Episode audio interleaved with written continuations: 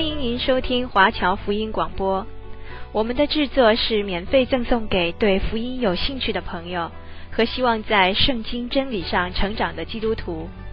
您可以透过电话、传真或电邮向我们索取。您也可以透过互联网浏览我们最新的消息和制作。我们的网址是 www.cgbconline.org。我们也欢迎您透过奉献来支持我们的事工。再次欢迎您收听华侨福音广播。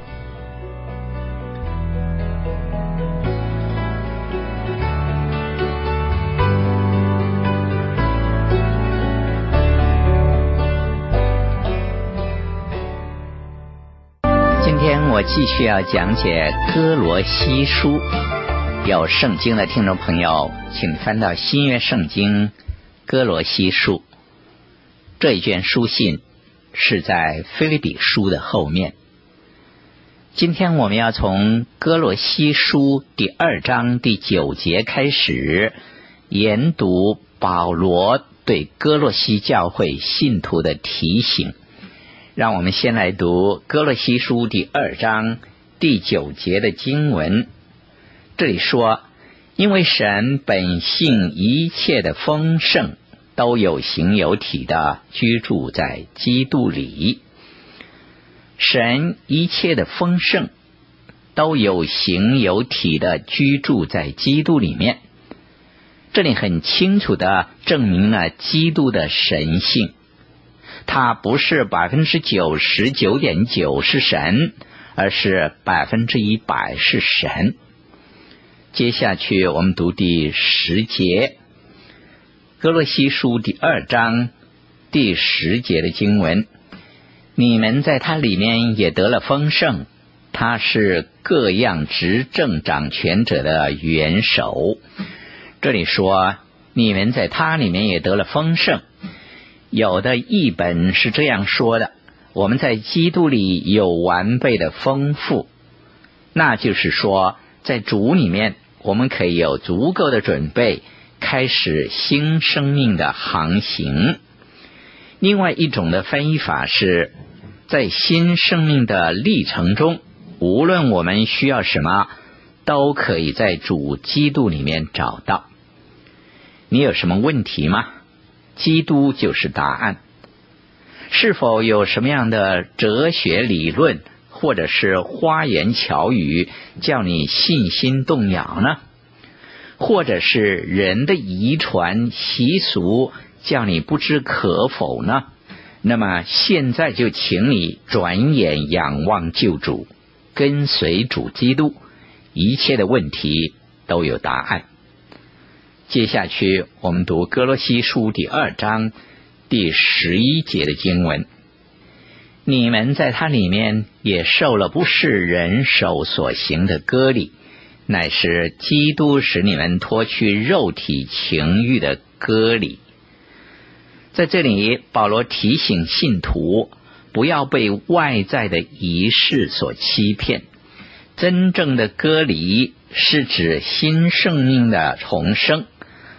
保罗对加拉太教会的信徒这样说：受割礼不受割礼都无关紧要，要紧的。就是做新造的人。当我们来到基督跟前，完全信靠他，接受主耶稣成为我们个人救主的时候，我们就成了新造的人。我们在主里就得着安息，与主成为一体。英国的国务大臣连克斯，他有很精明的头脑，他曾经这样说。我非常清楚什么是证据，让我告诉你，复活的证据是从来没有人可以攻破的。是的，基督的死亡和复活是历史上的事实。当基督死的时候，我跟你一起就与他死去了，而现在我们是与主连在一起，一同复活了。这是非常重要的。我们要知道自己是与永活的主同活，我们也必须明白，没有任何外在的仪式可以带领我们到基督跟前的。问题在于我们是否重生得救，是否以基督为我们的救主。如果我们认识基督，我们就是与主联合成为一体，和主同为一体，那就是表示我们脱去了肉体情欲的割礼。我们受洗与主一同埋葬，也就与主一同复活，与永活的主结连。接下去我们读歌罗西书第二章第十二节的经文，这里说：“你们既受洗与他一同埋葬，也就在此与他一同复活。”都因信那叫他从死里复活神的功用。这里说到因信那叫他从死里复活神的功用，接着神复活的能力，救恩才得以完成。要为神而活，是需要神的能力，而不是什么哲学、模仿、课程等等所能达成的。接着我们读歌罗西书第二章第十三节的经文：你们从前在过犯和未受割礼的肉体中死了，神赦免了你们一切过犯，便叫你们与基督一同活过来。这里说到救恩，并不是老我生命的改造，而是新生命的赐予。保罗需要处理当时代最盛行的两种希腊哲学，这两种哲学好像是对立的，却又是同出一辙的。一个是斯多亚主义，另外一个是享乐主义。斯多亚主义教导人要有尊贵的生活，而死亡并不重要，最重要的。是克制自己的情欲，凡事自律节制，而且对周围事物的改变要漠不关心。他们盼望不会被什么特别好的事情叫心里快乐，也不会因为什么样的逆境带来心里的困扰。斯多亚主义信徒相信人是可以超越环境的。人的灵魂比宇宙更重要，这是一个勇敢的哲学。但问题是，如何把这些理想落实在生活中呢？正如有些人说，自己要按照主耶稣所讲的登山宝训的教导而生活，但事实并非如此。享乐主义所教导别人的。一切都是不肯定的。他们说：“我们不知道自己是从哪里来，也不知道自己将要往哪里去。我们只知道生命是短暂的，所以不用为了未来可能的审判而牺牲现在享乐的生活。最终的结论是：让我们吃喝玩乐吧，明天死就死了。”有趣的是，这两种哲学理论都是想处理肉体的问题。这肉体是指着我们的老我，而不是指着我们的血肉之体说的。旧的老我生命受着旧习惯、旧性情、旧试探的控制，叫人很难自律的生活。有很多人善于模仿。把基督教的理论教义努力的学习研究，希望改变自己的生活。这些人会参加圣经聚会，学习如何过基督徒的生活。他们家里面也存放着许多这一类的书籍和笔记本。可是他们都失败了，因为正如保罗所说。我们必须与复活的基督连在一起，才有新生命的开始。如果我们与基督相连，我们就可以有主的生活。请问，你与主的关系密切吗？你是否与主同行呢？在生活中遇到重大困难的时候，你会否转向主基督呢？主基督是你生命的中心吗？好，接下去让我们读哥罗西书第二章第十四节的经文，又涂抹了在律例上所写攻击我们、有碍于我们的字句，把它撤去，钉在十字架上。从第十四节开始。保罗处理信徒是否需要守律法的问题，我们发现答案仍然是神的话语。接着神的话语，进而建立和基督耶稣的关系。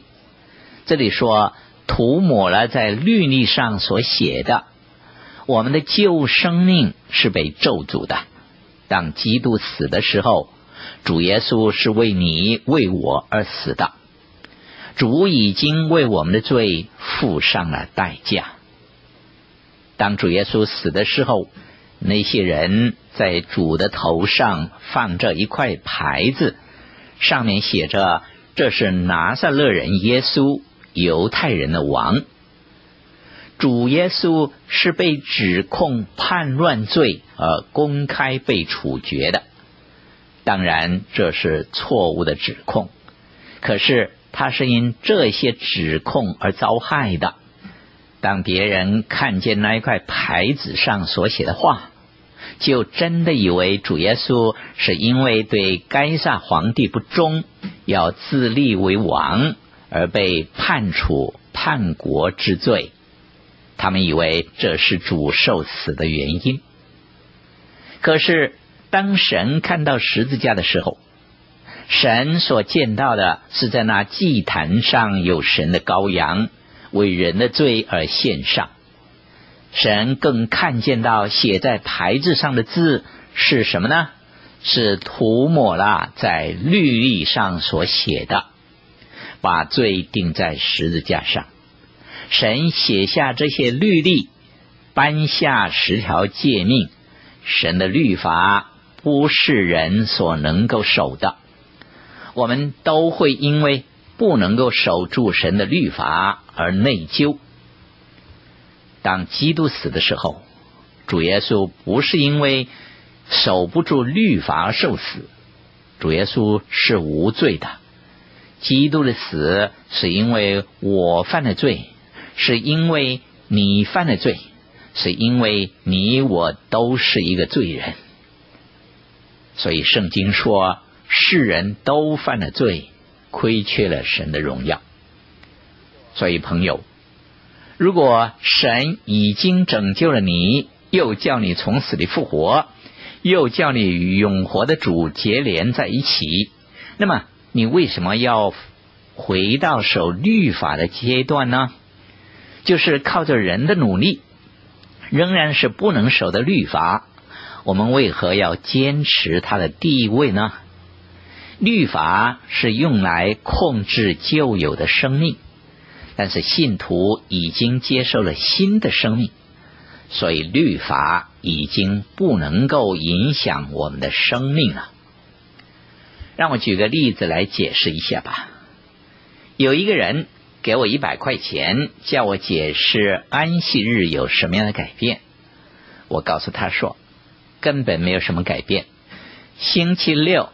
仍然是星期六，是一个星期的第七天，是安息日，毫无改变。那个人很奇怪的继续问：如果安息日仍然是安息日，那么为什么我不再守安息日呢？我告诉他说：安息日是没有改变，可是你我已经改变了，你我已经得了新的生命。跟基督连结在一起，是新创造的一部分。我们庆祝星期的第一天，就是现在的礼拜天。是因为主耶稣从坟墓中复活了。这就是那些攻击于我们、有爱于我们的字句，已经被钉在十字架上了。好，接着我们读歌罗西书第二章第十五节，即将一切执政的、掌权的鲁来，明显给众人看，就仗着十字架夸胜。这是主耶稣基督。为信徒所得的属灵的胜利是极其宝贵的。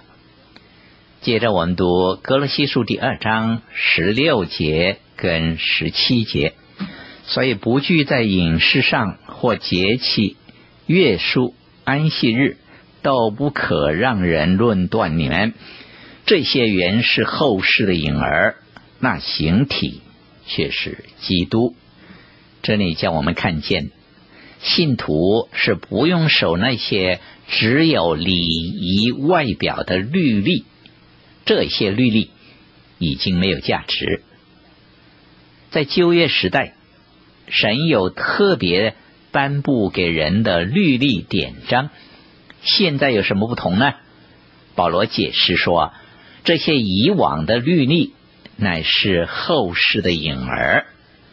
就好像是基督的相片，现在基督已经来了，我们已经掌握到现实，就不用再看照片了。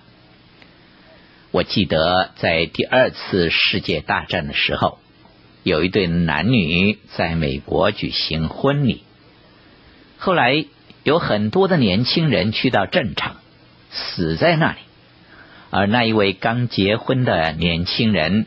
也被派到外地从军。那个女的，就是那一位新娘，经常拿着一个很大的皮包，在里面放着那一位新郎的照片。而这一张的照片是那种可以挂在墙上的很大的照片。这位女子常常拿出来给人看。又问其他的人：“这位年轻人是否英俊呐？”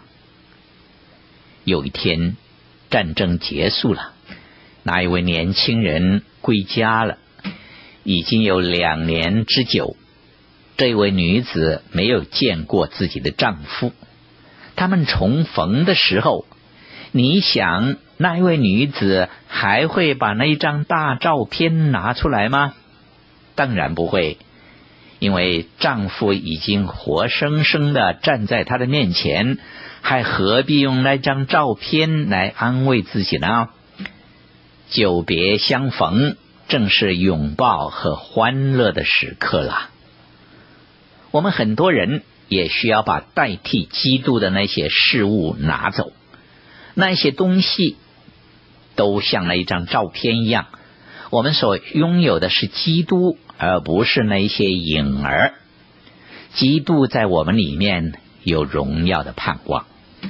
最后，保罗所写的经文是针对神秘主义。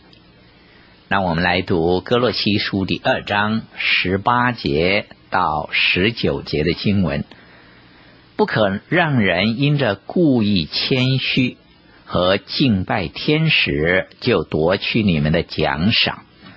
这等人拘泥在所见过的，随着自己的欲心，无故的自高自大，不持定元首，全身既然靠着他经节得以相助联络，就因神大得长进。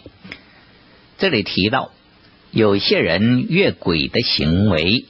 这是特别指责那些诺斯底主义的人，自以为有智慧。在教会中，有些人以为自己比别人知道的更多，在属灵的事上更有智慧。在我的经验中，这些人通常是对神的话语非常无知的。这等人窥察所没有见过的，却装模作样。无故的自高自大。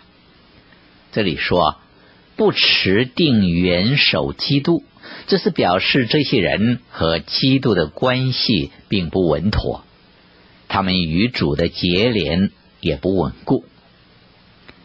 好，接着我们读歌罗西书第二章第二十节到二十三节的经文：你们若是与基督同死，脱离了世上的小学，为什么仍然像在世俗中活着，服从那不可拿、不可尝、不可摸等类的规条呢？这都是照人所吩咐、所教导的。说到这一切正用的时候，就都败坏了。这些规条使人徒有智慧之名。用私意崇拜，自表谦卑，苦待己身。其实，在克制肉体的情欲上是毫无功效。在这几节的经文当中，保罗表达了他对禁欲主义的看法。保罗说：“我们既然已经与基督同死，就不要再回到十字架之前的生活。”这是一个很严重的问题。有些人喜欢跟随一些很时髦的习俗，例如几年之前，教会中的妇女都不用口红。有时候看来真的是面色铁青。我有一个朋友在一所学校教书，那所学校也不让女子涂口红。有一个女孩过来问他说：“涂口红有没有问题呢？”我的朋友这样回答说：“有些人涂了口红会变得好看一点，而神是希望我们好看一点的。如果你要下点功夫才可以看来好看一点的话，那么你就可以下点功夫吧。”这里所讲的。是有时候我们会因为谦虚而夸口，有时候我们会自夸的说：“我否定自己，放弃自己的权利，不拥有任何东西。你看我是多么的神圣，我背上有翅膀，头顶有光圈。可是这些在克制肉体的情欲上都是毫无功效的。”听众朋友，保罗的意思是说，禁欲主义是不好的。神希望人能够以主为乐，主基督喜欢我们亲近他。如果我们想与主耶稣同行，那么我们就应当快快乐乐的享用神所赐给我们的一切。歌罗西书第一章跟第二章，像其他的书信一样。比较着重教义方面，而第三章、第四章则是比较着重实践上。第一二两章，我们可以见到基督的地位是三位一体神中的一位。主耶稣是人中之人，他也是神。主耶稣是在万物被造之先，因为他是造物的主，也是救赎的主。主耶稣也是教会中首生的，因为主的舍己才能建立教会。近来我们常听到人讨论什么是敬虔，简单的说，以基督居首位就是敬虔。你不能说自己敬虔，却仍然以自我为中心，那是不可能的。基督是一切难题的答案。是要在现实的生活中活出基督是主的信仰，在基督里面，我们可以找到一切的丰盛，进而达到丰盛的生命。今天我就讲解到这里，把哥罗西书第二章讲完了。在下一次的节目中，我要开始讲解哥罗西书第三章。现在，让我们低头感恩。主啊，我们谢谢您。当年哥罗西教会怎么样遇见一些难处？其中有神秘主义，有一些异端和邪说。你就接着仆人保罗把这些真理讲明出来，让我们看见说，主耶稣基督是我们一切的答案，在你里面，我们能够找到一切，在主基督里，我们也能够享受你丰盛完备的救恩。我们感谢你，赞美你，奉耶稣基督的圣名祷告，阿门。